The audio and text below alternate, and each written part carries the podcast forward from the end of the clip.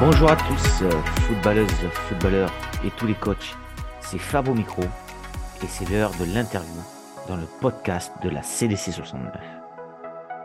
Aujourd'hui, j'accueille Anthony Vorberger qui coach les U17D1 et qui est responsable de catégorie U11 à l'AS Craponne.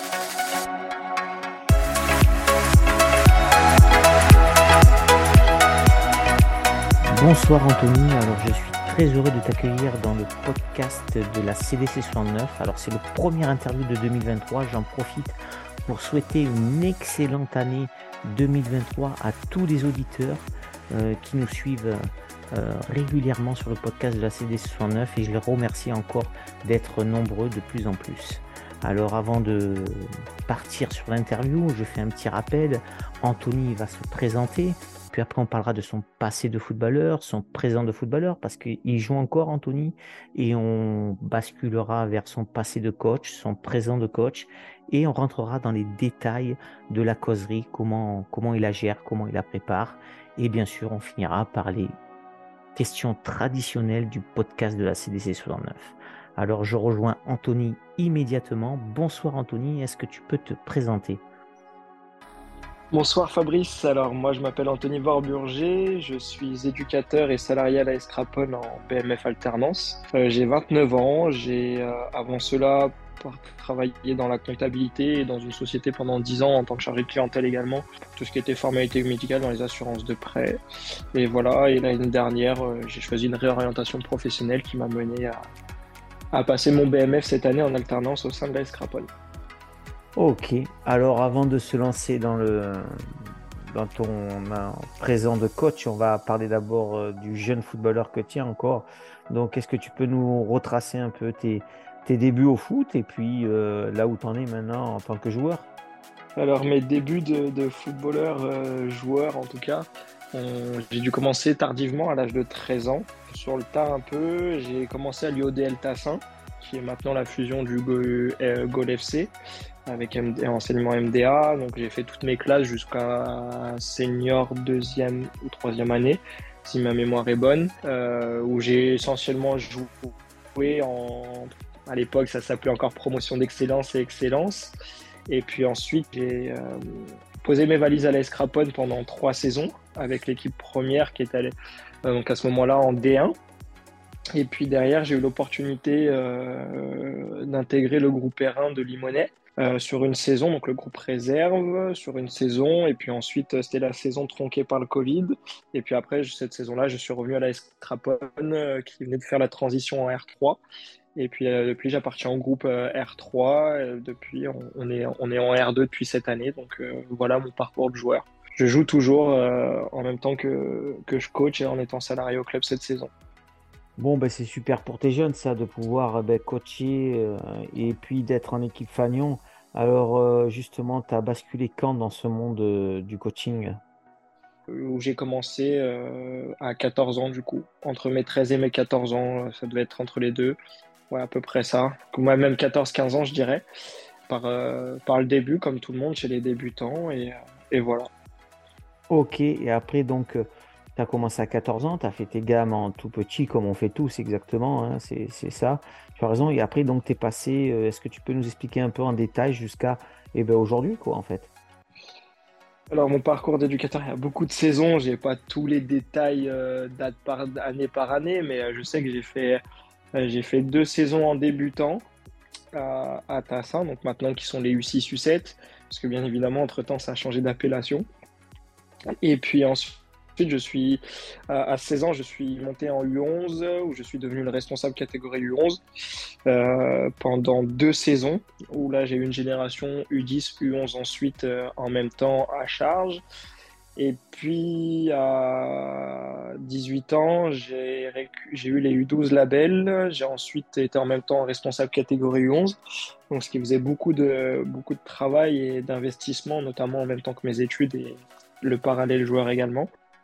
Et puis après, j'ai commencé mes, mes, gammes à 11. Donc, euh, je devais avoir 19-20 ans à 11. Et puis, euh, j'ai été troisième adjoint sur une équipe première au départ pour ensuite euh, devenir numéro 1 une saison après. où là j'ai entraîné les U15 de Tassin sur une saison. Je crois que nous étions en troisième division, je crois, quelque chose comme ça. Et puis j'ai fait deux ans sur cette catégorie-là. Ensuite j'ai fait une saison U17 à Tassin. Et puis après, j'ai rebondi à Craponne, où j'ai repris des U15, repris des U17 encore un an après. Et ensuite, j'ai arrêté de jouer la saison où je suis allé à Limonest. Je suis allé à Limonest pour jouer, parce que je me suis consacré sur la partie joueur cette saison-là, même si j'avais été sollicité également par Limonest pour, entraîner, mais j'ai préféré euh, prendre le côté joueur. Et puis après, je suis revenu encore à la Craponne entraîner, de nouveau des U15 la saison dernière. Et puis euh, la saison d'avant aussi, ou l'année où on a fait euh, le Covid, euh, durant la période où on pouvait s'entraîner en distanciel, on pouvait faire que des schémas de passe et, des frappes. On n'avait pas le droit aux oppositions. Donc là, pareil, j'avais les U15 à partir du mois de décembre. Et derrière cette saison-là, du coup, je suis en U17. Voilà un peu le parcours. grosso modo, il y a 13 saisons d'éducateur 13 ou 14 saisons d'éducateur au total. J'en ai peut-être oublié une ou deux euh, chez les petits quand j'étais jeune, mais c'est vrai que j'ai pas, pas fait un listing de A à Z de, de, dans mes souvenirs. En tout cas, je remarque dans ton parcours qui est quand même assez atypique parce que j'ai rarement rencontré un coach qui a autant de coaching que de, que de foot. En fait, tu as, eu double casquette à part une année à Limonet.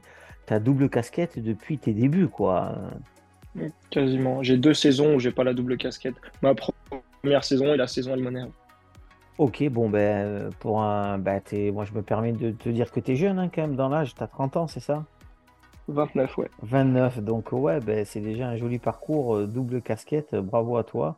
Et ça laisse songeur. Alors, avant d'entamer euh, ben, euh, le discours un petit peu, puis raconter ton championnat U17, quelle valeur toi tu souhaites ou quelle valeur tu, fais, tu véhicules auprès de tes jeunes joueurs 17 ans Parce que 17 ans, la testostérone, elle commence à monter. Hein. Donc, euh, qu'est-ce que, quelle valeur tu véhicules euh, au sein de ton groupe? Je, véhicule beaucoup les valeurs qui, vont être le travail, l'abnégation, la rigueur et la solidarité. pour moi, ce sont vraiment des maîtres mots dans, mon quotidien personnel, mais aussi dans le quotidien euh, dans le quotidien du, footballeur et des joueurs que j'aime entraîner. Je trouve que c'est important parce que on, arrive, euh, on arrive à rien sans ces valeurs-là, sans, sans la solidarité, que ce soit dans la vie courante ou, dans le football. En tout cas, on, ne va pas loin parce que ça reste un sport collectif, que le travail, bah, tout, tout, travail euh, obtient un résultat, alors peu importe lequel, mais euh, forcément, plus vous travaillez, plus vous avez des résultats qui vont dans, dans ce que vous recherchez, dans vos objectifs. Et puis la navigation, de toujours être dans, dans la combativité, de ne jamais lâcher, toujours aller au bout de, de soi-même. Donc je trouve ça très important. Et puis le respect, c'est en, premier lieu de respect de tout, des encadrants, du, des infrastructures, des coéquipiers, des adversaires, des arbitres, de soi-même également, d'être en phase avec euh, ce qu'on fait soi-même. Donc euh, vraiment, ces quatre mots-là sont ma ligne directrice et conductrice. Euh, pour ça, parce que au-delà de former des footballeurs, euh, peut-être de niveau régionaux, peut-être nationaux pour certains ou départemental pour d'autres, je trouve qu'on forme des hommes et comme on dit, on est plus éducateur qu'entraîneur. Enfin, moi, je me considère plus éducateur qu'entraîneur. Donc, euh, c'est important de leur transmettre des valeurs qui vont garder toute leur vie euh, dans leur vie de footballeur, mais dans leur vie d'adulte et, d'homme. Donc, donc voilà. Ouais, d'autant plus tu as raison que les U17, c'est la charnière vraiment de l'adolescence à l'adulte. Hein. Dès qu'on passe en U20, ben, ça y est, on a la première année, on joue avec des majeurs. Donc euh, tu as raison d'insister sur ces valeurs et les quatre belles valeurs que tu as données, dont la solidarité. Je trouve que, que ce sont des, des très belles valeurs. Alors ce championnat U17 D1, comment a-t-il commencé la première période? Euh, comment tu vois la deuxième et quels sont les objectifs euh, pour ton groupe? Alors, cette, cette, poule de championnat D1, elle est plutôt intéressante et très relevée. On a, un beau championnat euh, avec de très très belles équipes. Disons que pour nous, il est, il est mitigé. Il est, je dirais, lambda dans le sens où tu, soit tu gagnes, soit tu perds. À la trêve, tu à 6 victoires, 5 défaites. Donc tu sais, tu, tu, sais ne pas perdre. Donc c'est dommage de ne pas savoir le faire de ne pas perdre.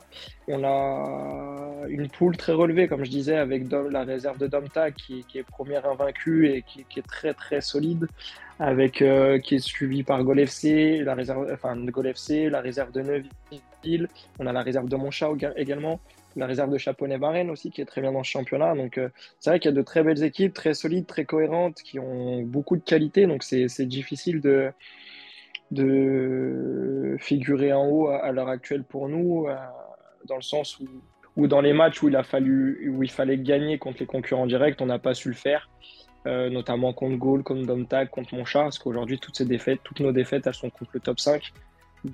Donc euh, c'est que vraiment une équipe à l'heure actuelle du ventre mou, comme on peut dire si bien, car les détails font qu'aujourd'hui ils vont dans un sens et pas dans l'autre.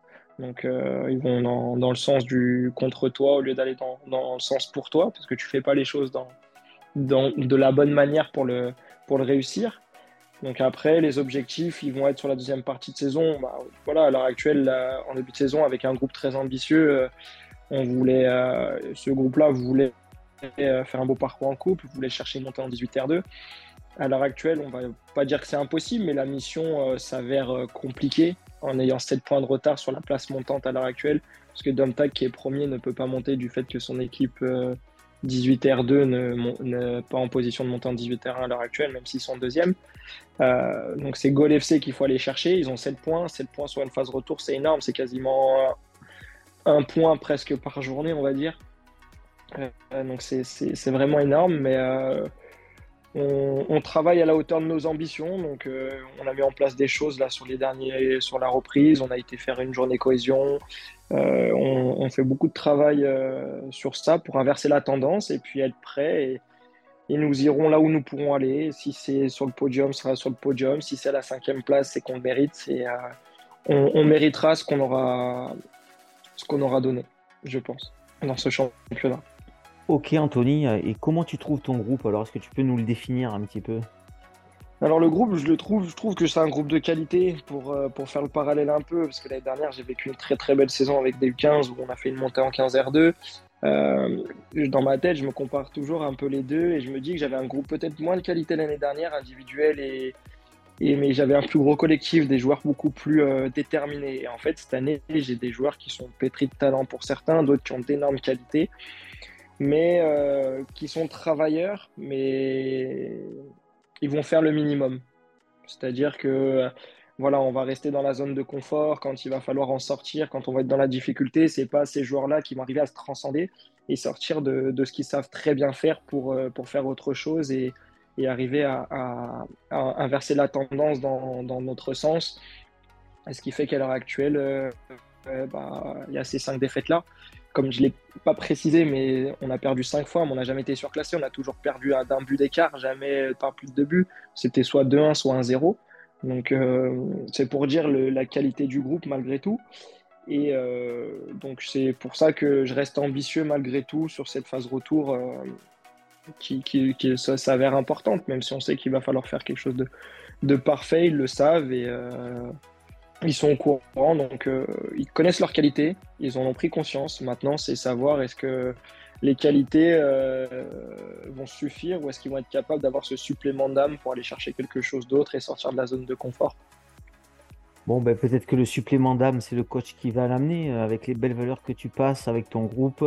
je suis convaincu, moi, que tu n'auras pas cinq défaites tu en auras moins de 5, on verra, tu feras les comptes, puis je surveillerai attentivement ta, poule et on verra ça. Mais je, mettrai bien une pièce pour dire que tu perdras pas 5 matchs avec les belles valeurs. Et puis, et puis, ce que j'entends, avant de parler de la causerie, ce qui est important dans une causerie, je crois que tu as un adjoint, il est important pour toi. Est-ce que tu peux en parler un petit peu de ton adjoint? Je pense qu'il mérite quelques mots. Oui, effectivement, j'ai un adjoint, c'est même plus qu'un adjoint, c'est un ami dans, tous les jours. Donc, euh, on était d'ailleurs en séance juste avant, on, discutait un peu de tout ça, de, cette saison-là. Et aujourd'hui, il a un rôle hyper important dans, mon groupe et dans le relationnel parce que c'est pas juste l'adjoint qui va venir me porter la pharmacie, remplir mes gourdes, euh, préparer mon vestiaire, euh, ramasser à la fin poser des plots en séance. Non, non, c'est vraiment aujourd'hui un, adjoint pur terme, c'est-à-dire qu'il va m'aider dans les conceptions de séance, il va m'aider dans les animations, il va m'aider dans les,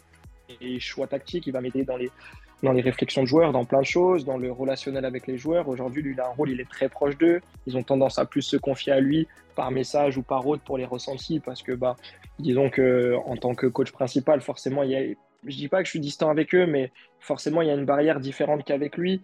Donc, euh, c'est vraiment euh, un plus pour moi cette année et une épaule sur laquelle je peux me reposer par moment et me permettre d'être dans, dans, une analyse totale euh, sur certains moments, sur, sur certaines séances, sur certains matchs. Donc, euh, c'est vraiment un plus. Clairement, c'est un plus. Et aujourd'hui, on parle d'adjoint, oui, mais euh, je définirais plus notre, euh, notre association d'un binôme qui marche main dans la main que d'un coach principal et son adjoint. Ok, il me semble que tu l'as pas cité. Donc, si tu peux le citer, c'est sympa. Il s'agit de notre ami Raphaël de Stefano, qui okay. est également joueur à la Scrapone avec moi. Enfin, je vous préserve. Ok, d'accord. C'est important que tu le cites quand même. Si, si tu fais tant d'éloges, c'est important de le mettre en avant. Et puis, c'est bien. Et j'espère que es, tu sais que tu es chanceux quand même d'avoir un adjoint de qualité comme ça. Franchement, je, tous les jours, je me, je m'en satisfais. J'en souris à la, vie, à la vie, au football tous les jours parce que c'est vraiment, au-delà d'être un, un, super adjoint, un super binôme, c'est un, il prône les mêmes valeurs et, que moi. Donc, c'est ce qui fait que notre entente, elle est. Elle est parfaite en fait. Donc du coup, euh, tout match. Même quand il y, a, comme il y a des jours, ça marche pas, bah, ça arrive. Il n'y a pas tous les week-ends, il y a des séances, elles sont pas bonnes. On n'est pas d'accord, on se dit les choses et puis, et puis après, euh, on, on, va trinquer, on, on, on discute, on reparle d'autres choses, on va boire un verre, on mange ensemble, on partage au club. C'est tout, tout est fait en transparence. Et je trouve qu'aujourd'hui, c'est très important d'être transparent hein, avec tout le monde et euh, pour pouvoir travailler en, de façon saine. Alors justement, maintenant que tu as bien présenté ton adjoint, qui a de la place, j'entends qu'il y a de la place en tant qu'adjoint, hein, plus qu'un adjoint, euh, comment, je suis curieux de savoir comment se passe ta causerie d'avant-match avec Raphaël. Alors, est-ce que c'est toi qui prends les rênes? Est-ce que c'est lui qui parle un petit peu? Comment tu la prépares? Vous la préparez avant dans la semaine, avant le match? Allez, raconte-nous un peu tout ça. Comment ça se passe tes causeries? Je vais essayer de te livrer quelques secrets sans trop en dire, on ah. sait jamais, la saison est encore longue. non, je plaisante. Euh, plus sérieusement, la, la, la, causerie, comme je le dis souvent, elle commence très tôt pour moi dans la semaine. Elle commence dès le lundi, matin où bah, avec Raphaël, on s'appelle. C'est souvent moi qui l'appelle d'ailleurs en premier, très tôt, pour, euh, pour discuter un peu du match du week-end, victoire ou défaite, peu importe. Commencer à préparer le week-end d'après, sur quand on va accéder à la semaine de travail, du coup, le, discours sur la semaine va être en fonction de ce qui s'est un peu passé sur les semaines d'avant, sur le week-end, euh, les séances également par rapport aux lacunes euh, ou en fonction de la programmation également. Et puis arrive le vendredi, souvent le vendredi, je m'isole moi-même chez moi ou au club, ça dépend. Je fais toujours deux feuilles paperboard, du coup, euh, pour, pour, les coachs qui visualisent, donc c'est des grandes feuilles avec la causerie, donc tu as toujours une partie euh, tactique qui est l'essentiel du foot malgré tout, euh, avec la partie offensive, défensive, une partie, euh, une introduction avec la présentation de la, du match, de l'adversaire, et puis après la deuxième partie, elle est vraiment euh, sur la partie émotionnelle ou euh, et motivationnelle, sur euh, des fils conducteurs qu'on met tout au long de la saison. Donc j'établis un peu en début de saison, soit par des vidéos que je leur ai montrées sur ça, sur des bouts de films, des citations, et puis après, je me base autour de ça. Et chaque semaine, c'est un peu, euh, c'est un peu huilé comme ça. Par exemple, pour, euh, pour citer euh, un de nos fils conducteurs cette année, je leur ai montré une vidéo qui est connue, que tu peux retrouver sur YouTube. C'est, dans un film, un, coach qui parle à, ses joueurs et qui leur dit, qui leur parle de grappiller centimètre par centimètre et qui leur dit à un moment donné un centimètre trop tôt et je suis en avance, un centimètre trop tard et je suis en retard. Et le football, c'est un peu ça. C'est arriver être juste au bon moment, dans ses déplacements et dans ses replacements. Donc, euh, je fais un peu le parallèle avec ça. Et, euh, et puis après, on, on construit, euh, on construit la causerie autour de ça avec toujours une citation très plus connue ou moins connue, ou des fois, c'est même pas des citations, c'est des phrases que on a peut-être entendues à droite à gauche, elles pensent on pense qu'elles viennent de nous, mais en fait, c'est juste qu'on sait plus d'où elles viennent, du coup, on pense qu'elles sont de nous, mais et puis voilà, la causerie, comment elle se passe, c'est moi qui prends le lead dans le vestiaire sur ça, puis je m'occupe des deux parties. Et puis euh, Raphaël, je lui laisse toujours la parole à la fin, mais il, il, il prend toujours le temps de, de, tout de suite mettre les joueurs sur le terrain. Parce que je suis peut-être parfois un peu long sur les causeries, je suis entre 15 et 20 minutes. Euh, donc ça peut être un peu long pour certains éducateurs, pour d'autres ça peut être correct. Chacun a sa vérité, je pense. Et puis après, euh, sur le terrain, c'est Raphaël qui intervient, toujours, qui fait l'échauffement de A à Z. Et lui, là, il intervient sur sa, causerie. Elle est beaucoup plus ciblée par joueur en fonction des, attentes, de ce qu'on attend de lui sur le terrain, de ses objectifs, de comment il l'a ressenti à l'entraînement, comment il le sent aussi le jour du match, en fonction de comment il l'a vu sur la causerie, toutes ces choses-là. Et puis il va commencer à, introduire un peu les informations qu'on a sur l'adversaire. Par exemple, sur coup de pied arrêté, on sait qu'ils ont un numéro 5 qui est très grand, qui, qui est toujours au deuxième poteau ou au premier, peu importe. Sur toutes les infos qu'on peut avoir. Et, euh, puis voilà, comment ça, se passe un peu de A à Z, de, de la prise de parole jusqu'à la fin de l'échauffement où lui, il gère tout là-dessus. Et puis après, euh, c'est vraiment un réel plus pour moi parce que du coup, je peux me prendre du recul et commencer à rentrer dans le match tranquillement sans avoir géré l'échauffement, sans avoir à passer des consignes, à remettre un peu le, le, bleu de chauffe pour eux. Je, sais que c'est très bien fait sur le terrain, donc c'est plutôt agréable. Et puis après, le dernier petit, petit moment, c'est toujours euh, à l'appel des licences. Euh, j'attends mes joueurs un par un à la sortie du vestiaire. Une petite tape dans la main, un câlin, et puis après, c'est leur retour parce que notre rôle à nous est fini, euh, en tout cas sur la partie causerie, notre moment préféré. Euh, maintenant, on rentre dans le vif du sujet et on intervient différemment au bord du terrain parce que ça reste eux les acteurs. Bon, ben, je vois que c'est bien huilé et que justement tu laisses bien la place à ton adjoint et qui fait de l'individuel à l'échauffement. Et moi, je trouve ça simplement génial euh, parce qu'un jour, un mentor m'avait dit, moi, l'essentiel quand tu es coach, c'est si tu arrives à dire un petit mot à chaque joueur avant de, le match, tu as, rempli ton contrat, toi. Au, moins, chaque joueur, même le remplaçant, euh, se sent euh, investi et se sent nécessaire à l'équipe. Et ça, c'est primordial. Euh, donc, je trouve ça excellent. alors, et toi, comment tu te définis comme coach? Un nerveux, tendu, calme, bienveillant? Comment tu te vois, toi, sur le, sur le bord du terrain? Sur le bord du terrain, je dirais que je suis un plutôt nerveux je, je, suis pas nerveux, plutôt excité, passionné. Je vis les matchs, c'est-à-dire que je peux monter. Euh, je l'ai beaucoup calmé. Je suis beaucoup plus calme qu'avant, mais c'est vrai que je reste toujours euh, passionné. Je fais tout avec le cœur. C'est-à-dire que je suis, j'ai un cœur dans la main et je fais tout avec. Donc, c'est-à-dire que ce soit le relationnel avec les joueurs, mon relationnel dans, la vie en général. Donc, du coup, c'est vrai que c'est par moments, ça peut être un peu euh, un côté néfaste, mauvais, parce que tu te retrouves dans émotions qui sont pas, parfois pas très bonnes et que du coup, tu, réagis, tu pourrais tempérer ou autre. Je dirais que là-dessus, euh, je suis plutôt un, coach excité et, impulsé terme. Je peux partir très vite, mais aussi me calmer très très vite. J'ai toujours, euh, toujours dans le respect, mais on a toujours le, le commentaire un peu agaçant auprès de l'arbitre. Euh, ouais, il y a faute, il n'y a pas faute.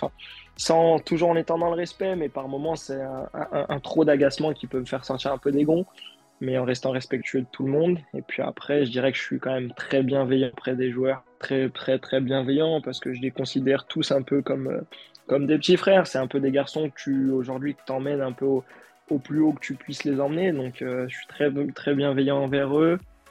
Euh, et puis après, je, me, je pense que je reste très pédagogue aussi autour de ça. Très, très pédagogue. J'aime beaucoup discuter avec eux, être à l'écoute, mettre les formes, arrondir les angles quand, quand il faut les arrondir, mais rester ferme aussi. Et puis après, il y a un, défaut, une qualité en même temps, je dirais l'exigence. Parce que c'est une qualité, c'est important d'avoir l'exigence, mais parfois ça peut être très très dur pour certains joueurs. Et du coup, bah, ça se transforme en défaut parce que tu peux perdre du monde sur la route dans ton exigence, parce que celle que tu as n'est pas forcément celle que tout le monde a avec lui-même, mais euh, avec sa capacité à, de réaliser les choses. Ok, ça me fait penser à une question, tiens, puisque tu es joueur de l'équipe de Fagnon, est-ce que tu es le même homme, coach, que joueur? Non, en tant que joueur, je suis, je suis beaucoup plus calme, tu m'entends peu parler, enfin j'encourage toujours mes coéquipiers, mais tu m'entends une période où oui, effectivement, un peu plus impulsif, excité sur le terrain. Maintenant, je suis très calme. Je fais mes matchs, je parle à personne, je parle pas à l'arbitre, je suis dans mon truc. Alors après, par contre, il y a une chose, que je lâche jamais rien. Je suis un mort de faim. Donc, euh, c'est un peu l'esprit que j'ai en éducateur. Je suis travers l'abnégation, la solidarité. Euh, on va au combat quand tu veux, on va au bout des matchs. S'il faut faire 125 minutes, on répond prêt. Euh, et voilà, mais sur le côté excité, non, en tant que joueur, je suis beaucoup, beaucoup plus calme. J'espère que tes joueurs viennent te voir au moins comme ça. Souvent, souvent, ils viennent. Ah bon, bah alors ils viennent, donc c'est important de montrer l'exemple. Exactement. On a une équipe Fagnon qui tombe plutôt très bien en plus, donc il euh, faut montrer l'exemple et c'est important. parce que tout ce qu'on fait en éducateur, ils le retranscrivent eux en, tant que nous, ce qu'on fait en tant que joueur et éducateur, ils le retranscrivent en tant que joueur.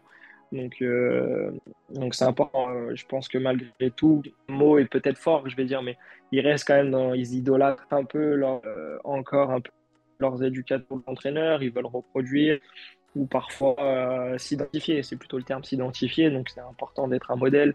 Donc, je suis peut-être plus un modèle en tant que joueur par moment que sur mon banc de touche le week-end.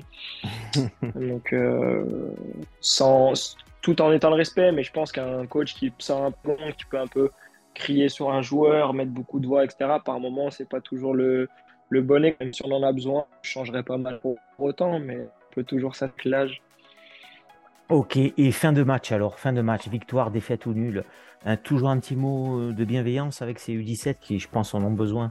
Oui, c'est toujours un mot à match, ça m'arrive saison, mais euh, parce que je les responsabilise sur un match où ils étaient totalement passés au travers en ayant fait une semaine à fanfaronner pensant qu'ils étaient sur gagner. Donc il fallait vraiment, euh, vraiment couper le lien à ce moment-là. Mais sinon, il y a toujours un, important à la fin, peu importe le résultat. Toujours féliciter en cas de victoire, c'est important parce que c'est une victoire, on, ça se néglige pas malgré tout, elle est méritée. Et puis, mais toujours dire que voilà, on savoure dans l'instant présent, mais euh, mercredi, entraînement, il y, a, un autre match de championnat qui arrive tout de suite derrière. Et dans la défaite, euh, ce qui est important, c'est de dédramatiser la chose parce qu'il faut accepter la défaite malgré tout, sans la, l'accepter, excuse-moi, l'accepter mais ne pas et en tirer des leçons. Parce que accepter la défaite mais ne tirer aucune leçon, c'est pas c'est pas intéressant et on n'avance pas. Donc c'est important vraiment de d'accepter, de savoir pourquoi on a perdu, de comment on a perdu, et puis euh, dédramatiser pour qu'il passe un week-end quand même assez l'esprit libre et voilà prendre le poids sur les épaules de la, de la défaite et qu'ils arrivent le mercredi, l'esprit libre, et on repart sur une semaine de travail euh, pour, euh, pour Mais c'est important de leur parler à la fin. C'est le, le lien qui te tisse à eux pour avancer. Et si tu arrives à, à tisser ces liens correctement et à les, et à les faire jouer euh, sur une note de musique plutôt intéressante, c'est tu formes un groupe et du coup ton groupe te soutient et toi tu les soutiens aussi et c'est très important d'avoir ces liens-là et de leur communiquer un peu tout ça après les matchs. Eh bien, bravo, moi j'avais pas autant de sagesse à 30 ans. Euh, mais en tout cas, euh, bravo pour ce que tu fais. Alors, est-ce que tu as un coach, toi, euh, qui est un peu mentor, qui tu, voilà, tu bois ses paroles, tu, tu, prends ses ateliers, tu les prends, tu les recopies, tu prends ses paroles, tu tu t'en sers un petit peu. Est-ce que tu as des mentors comme ça, toi, durant tes, années de coach? Alors, oui, moi, mes années de coaching, j'ai surtout croisé le, Aurélien Timba, qui était un de mes coachs à Tassin qui était manager du club à, ce moment-là, qui a été mon coach et ensuite euh, on a travaillé ensemble du fait que j'étais éducateur. J'ai toujours apprécié son côté euh, très démonstratif qu'il avait avec ses joueurs. Il, faisait les choses avec le cœur et c'est vrai, moi je me suis retrouvé là-dedans. On fonctionnait un peu tous les deux à l'affectif, donc forcément je me suis retrouvé là-dedans. Et puis euh, voilà, on a vécu des belles saisons en, tant que lui coach et moi, joueur sous ses ordres. Euh, en tant qu'éducateur éducateur, j'ai vraiment eu un partage complet. Et puis voilà, quand j'étais joueur, quand je rentrais dans son vestiaire, il y avait une qui était imposée, il y avait un travail qui était fait, les causeries elles étaient euh, minutées, enfin tout était bien huilé. Les feuilles de paperboard aujourd'hui que je fais, je me suis inspiré de ça, alors à ma manière, mais bien sûr j'ai pris un modèle que j'ai fait à ma sauce. Et puis voilà, quand je sortais du vestiaire avec lui, euh, enfin, j'avais qu'une envie, c'était de lever les dents le parquet, c'était de gagner n'importe comment, j'avais qu'une envie de gagner. Donc euh, c'était, euh, ça a vraiment été mon, mon, mon mentor dans, dans, ma jeune carrière d'éducateur qui m'a permis de, de prendre un chemin et voilà, de suivre un peu l'exemple et puis de créer mon identité de, de coach à, à travers ça. Et puis un peu, je dirais, sur ces dernières saisons, j'ai croisé bah, Nicolas Rioux, manager de l'Escrapone et euh, coach de l'équipe première, sur son management qui est, euh, qui est très, euh, qui, qui, qui, qui, est très fort dans le sens où peu importe la façon, le groupe, qui tu es, ton statut, ton vécu, etc. Les règles, c'est les règles, le respect, c'est le respect, et voilà, tout, tout le monde va dans le même sens. Personne ne peut aller à contresens et, et je trouve que c'est assez difficile sur des groupes de pouvoir fonctionner comme ça parce que bah, tu as en face à toi des hommes qui travaillent à côté, qui ont des soucis de famille, peut-être des soucis de plein de choses, et d'arriver à faire tirer tout le monde dans le même sens, c'est quelque chose qui est, pour l'avoir vécu en tant que joueur senior, avec d'autres coachs, c'est vraiment difficile et je suis vraiment euh, impressionné par, sa, par son management des hommes et, et, du groupe parce que même moi cette année, je suis face à un groupe U17 où j'ai beaucoup de joueurs pour une seule équipe, où je suis vraiment en difficulté sur le management, sur les turnovers, sur ces choses-là, dans le sens où bah, comment l'expliquer, comment on le fait, comment on l'introduit. Je suis en phase d'apprentissage aussi. Alors difficulté, c'est un grand terme, mais voilà, donc je suis vraiment euh, respectueux de, ce qu'il amène là-dessus et, de tout ce qu'il a pu amener euh, euh, dans la rigueur du groupe senior aujourd'hui, parce que aujourd'hui, voilà, on doit être 22-24 dans le groupe. On est 22-24 à l'entraînement, Donc c'est puis mentalité, tout est fait pour que son management est fait pour que ça, suive ce que lui il veut et je trouve ça très, très fort et j'essaye de m'inspirer un peu aussi de ça parce que je pense que ça peut qu'à rajouter des cordes à mon arc. Ok, ben j'espère que tes deux mentors écouteront ton interview parce que tu les mets en valeur et puis merci pour eux. Et puis, euh, et puis voilà quoi. C'est bien d'avoir des mentors, on sait sur qui s'appuyer. Si quand on a des questions, des hésitations, voilà, tu as, Nicolas Rioux qui est à côté. Et puis voilà, tu peux toujours l'interroger sur tes, sur tes doutes. Et ça, c'est hyper agréable. Alors si aujourd'hui je te donne une baguette magique et tu changes quelque chose dans le foot district pour que pour qu'il aille mieux, tu changes quoi? Je pense que je, je, ferai un petit bond dans le passé sur les poules excellence euh, des jeux du foot euh, de formation donc des U15, U17 et U20, je sais plus. Aujourd'hui, on a deux poules en U15 et en U17 de D1 et une ou deux poules en, U, 20 Je ne me suis pas trop intéressé sur la question, mais au ton cas U15, U17, je sais qu'on a deux poules de 12. Et euh, moi, j'ai connu ce niveau-là en tant que joueur et en tant que coach, euh, où tu, n'avais qu'une poule d'excellence, enfin, ou de D1 maintenant, ce qui faisait que le niveau était bien plus relevé parce que tous les joueurs voulaient jouer en, en D1 du coup, bah, forcément, ils se retrouvaient dans. Il n'y avait que 12 possibilités dans le district du Rhône, donc forcément, ils allaient dans ces clubs-là. Donc tout le monde avait de très bons joueurs, de très bons groupes. Et du coup, ce qui faisait que, bah, au lieu d'avoir euh, un très bon joueur dans un bas de tableau D1, pareil dans l'autre poule, les 2-3 à droite à gauche, bah, en fait, tu avais des groupes fournis de, dans, ces 12 poules, dans ces 12 équipes de la poule. Et euh, c'était très très difficile de sortir de ces championnats-là, que ce soit de sortir par le haut ou d'arriver à se maintenir pour, euh, pour rester.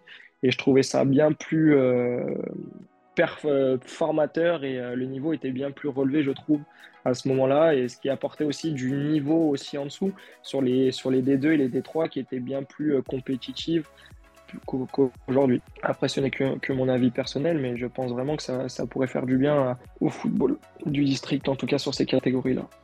Eh bien, peut-être. Peut-être que le district, euh, il va y avoir des grands changements, je pense, dans les années à venir. Peut-être qu'ils t'entendront. Anthony, est-ce que tu as pensé à me désigner un coach pour une prochaine interview dans le podcast de la CDC 69 Bien sûr, j'ai pensé à toi ah, là-dessus. Alors, je vais nommer, comme je l'ai dit, je suis en formation BMF cette année, du coup, j'ai une belle promotion. Je vais te nommer Nagib Gucci, qui est euh, du Sporting Club Garon, euh, avec la fusion de Valyonnais en entente avec le FC Valyonnais chez les jeunes. C'est un très bon copain aussi. Donc euh, voilà, il se fera un plaisir de t'accueillir, j'espère, mais j'en doute pas. Et puis, il, a, il, pourra te parler de sa vision du football. C'est quelqu'un de très carré, qui a l'air désordonné de loin, mais je peux te dire que tout le boulot qu'il fait, j'en entends que du bien et que de l'extérieur, ce qui est rare. Donc, donc je pense que tu pourras, il pourra te raconter sa vision du foot à ce moment-là. Eh ben super, SB Garon, je ne l'ai pas fait encore. Eh ben super, c'est encore un club que je vais rencontrer. J'ai déjà joué avec eux quand j'avais des U17 et des U1. Donc euh, je suis ravi dans le podcast d'accueillir le SP Garon. Euh, tu lui en touches un petit mot, tu me passes son contact après l'interview et puis c'est cool. On fait comme ça. Avec plaisir. Ok, bon ben écoute Anthony, on arrive à la fin du podcast, hein, il reste quelques minutes. Alors avant de te laisser le mot de la fin, car c'est toujours le coach qui finit par par le mot de la fin, hein, ça t'appartient. Moi, je tiens à te remercier, hein, malgré ce que tu dis, euh, que tu es un coach excité, je demande à voir quand même. J'y crois pas trop, mais bon, si tu le dis, euh, je te fais confiance. Moi, je te remercie, je, te, sens plein de bienveillance, euh, quelque chose d'atypique. 14, 14, 15 ans de joueur de foot et puis déjà 14 ans de coach. Eh ben, on peut être que passionné. Moi, bravo pour ta passion. Merci de l'avoir partagé dans le podcast. C'était un plaisir de te rencontrer. Le mot de la fin, il est pour toi. Et c'est maintenant, Anthony.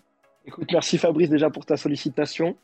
Euh, vraiment, écoute, euh, j'espère que tes mots euh, sauront m'aiguiller le week-end pour rester calme et ne pas paraître excité. Le mot de la fin, je vais remercier mon ami Pierre Romain qui a fait l'interview avant pour sa nomination, bien évidemment. Euh, je voudrais souhaiter les meilleurs voeux à, tous mes confrères coachs et mes compatriotes euh, que je peux croiser les week-ends sur les bancs de touche. Remercier également la Scrapone pour sa confiance cette saison pour, euh, pour le BMF. Et puis bien évidemment, pas oublier mon, fidèle binôme et adjoint Raphaël, avec qui cette saison serait sans lui cette saison serait totalement différente. Donc voilà, et puis j'espère que hum, on se recroisera tous au bord des terrains. Euh, avec plaisir d'échanger et que tout le monde passe une bonne deuxième partie de saison, qu'on atteigne tous nos objectifs, même si c'est quasiment impossible, et puis qu'on soit toujours aussi passionné par le football, même dans 15-20 ans, avec les évolutions qu'il va avoir. Et puis euh, prenez tous soin de vous et euh, comme je l'ai déjà dit, on se donne rendez-vous sous la guérite très prochainement.